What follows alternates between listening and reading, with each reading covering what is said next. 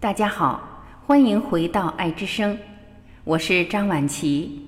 今天让我们一起和一位朋友对话刘峰老师，听刘峰老师告诉我们：你我到底该信什么？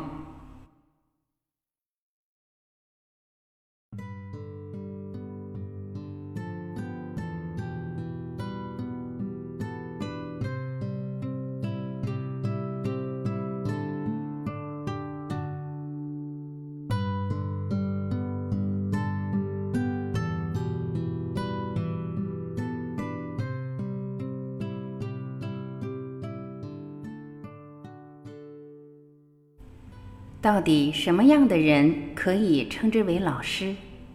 你有没有在学习了某种思想之后，越来越不自信？愤青、照本宣科或东施效颦？你如何看待你自己和你自己的想法？如何在人生路上既能保持自信，又能不固执地提升自己？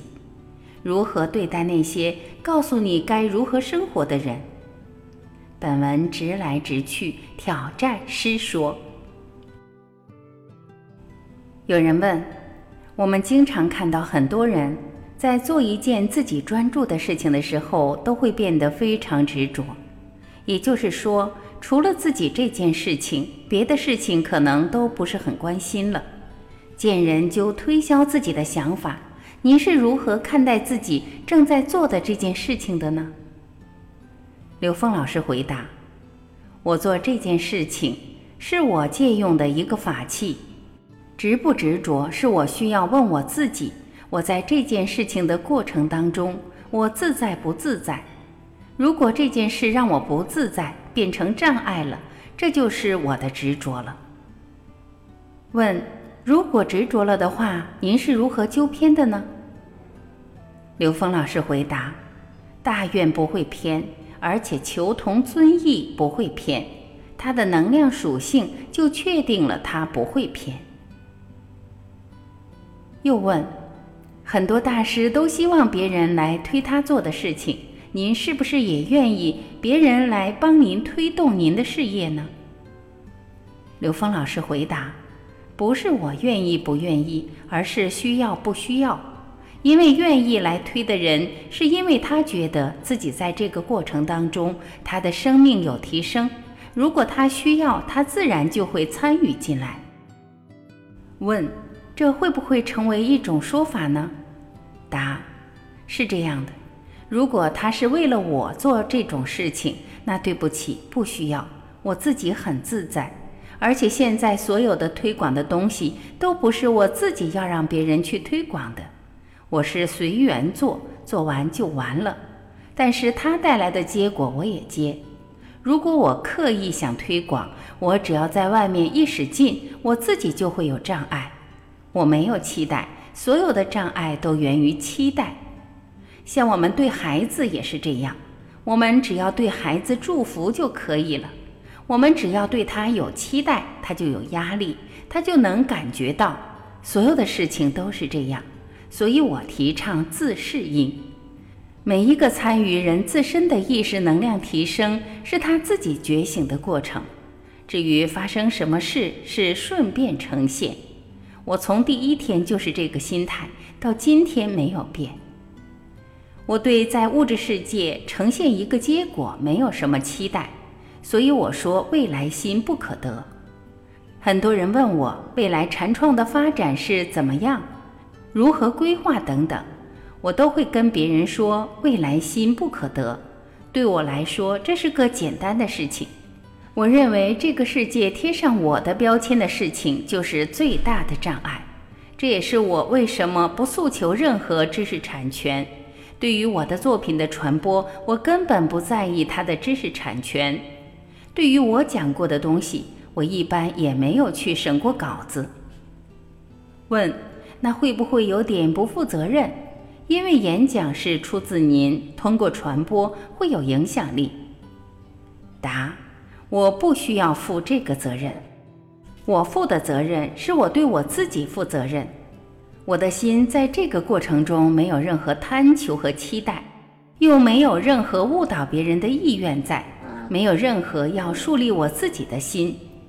我演讲时的责任是我说的当下负的，责任不是你以后要负的。既然我已经说了，那个当下我负责任。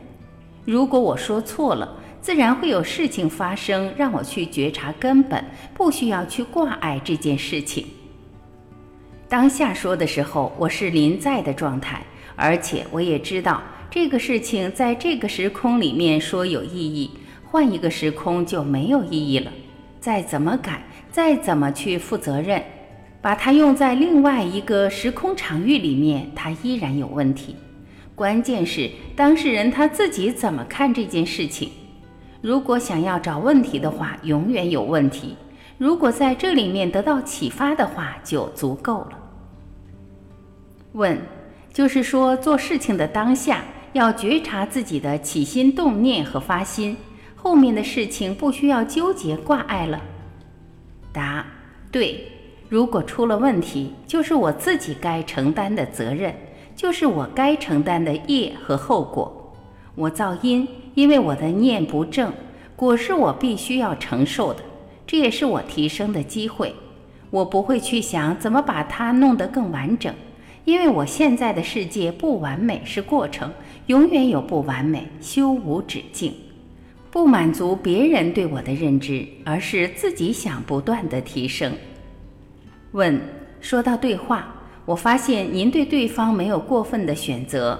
不像有些老师会说：“这个人我见，那个人我不见。”答：我觉得只要能够在这个对话里面把道理说清楚，通过道理的阐述明白觉悟的方向就可以了。相信对方在跟我对话的时候，他也会反思，这就足够了。我是随缘，但和任何人交流的过程当中，我会找同频。问：如果话不投机呢？答：如果你的频宽足够宽的话，比如他家在二层楼，你就知道他的三层楼是什么样，跟他讨论他的三层楼是什么就行了。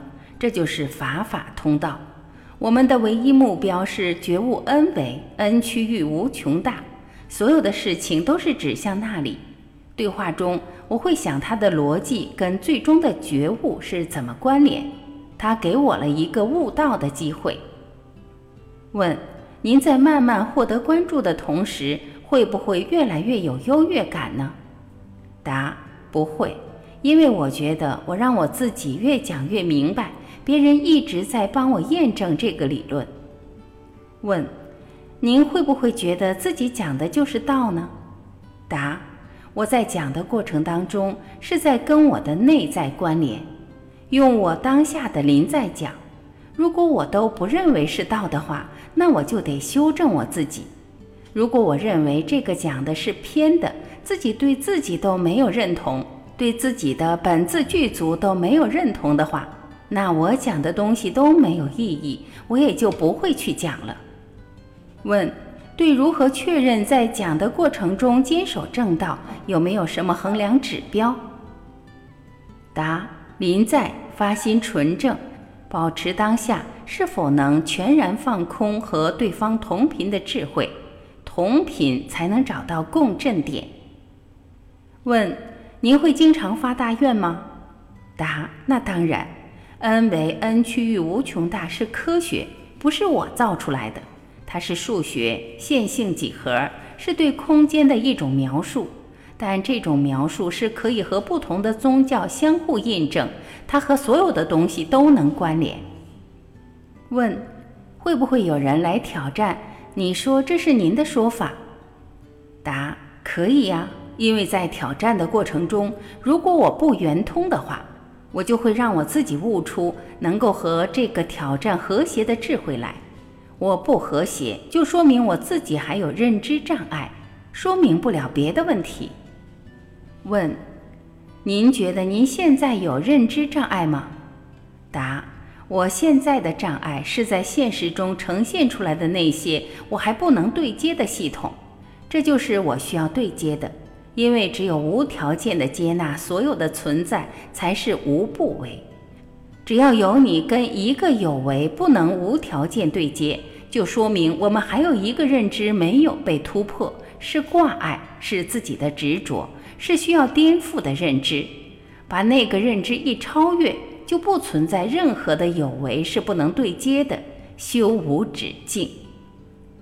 问：一个有数学基础知识的人很容易理解 n 为 n 区域无穷大，但是一个普通的没有理论基础的人，可能就很难理解这个概念。答。对，但如果这个人是一个济公的话，那他不需要从字面上去理解，从名词名相上去理解，他从能量属性上就很容易理解了。问：如何解释能量属性？答：我们表达借用的名词名相背后要表达的意思被感知得到，它是恒定的，是能感受到的，它存在于每个人心中。当我们跟每个人的内在的智慧去共振的话，语言都是多余的。但语言变成了印心的媒介，一两句话说到的时候，马上就会产生共鸣。所以我不会执着于我的理论是什么，我认为它只是无穷多个描述之一，它是让我悟道的一种方式。借用它跟所有的智慧关联，让我在所有的智慧里面都能得到滋养和提升，变成我自己觉悟的助缘。问：您觉得您自己现在已经可以放下现在物质世界的东西了吗？答：我在不断的提醒我自己，这些东西是能够让我提升和觉察的台阶和助缘而已，唯一的目的是化缘。把所有的三维缘转化成佛缘、法缘和道缘。问：化缘？答：借用“化缘”这个词，佛家讲化缘，就是你给我一餐饭，那我要给你一次法布施，讲一次道。每次讲课，我就跟我自己的高维做了一次关联，所以这一碗饭就转化成了我觉悟的缘。我得了一碗饭。你也从我这儿听了一段道理，你也跟你的高维进行了一次关联，所以一碗饭转化成了佛缘、法缘和道缘。世间一切关系只有一个意义，就是化缘，就是把所有的缘转化成觉悟的缘。问：原来我对老师和课程有很多评判，今天和您的对话很受启发。答。其实我讲课不是给别人讲的，对我来说，是我通过讲课给自己讲明白了。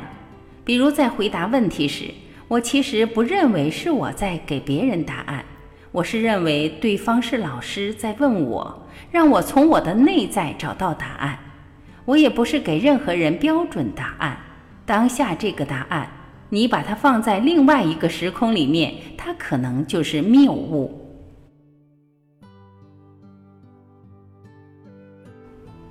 感谢聆听，我是婉琪，这里是爱之声。今天我们的分享就到这里，明天再会。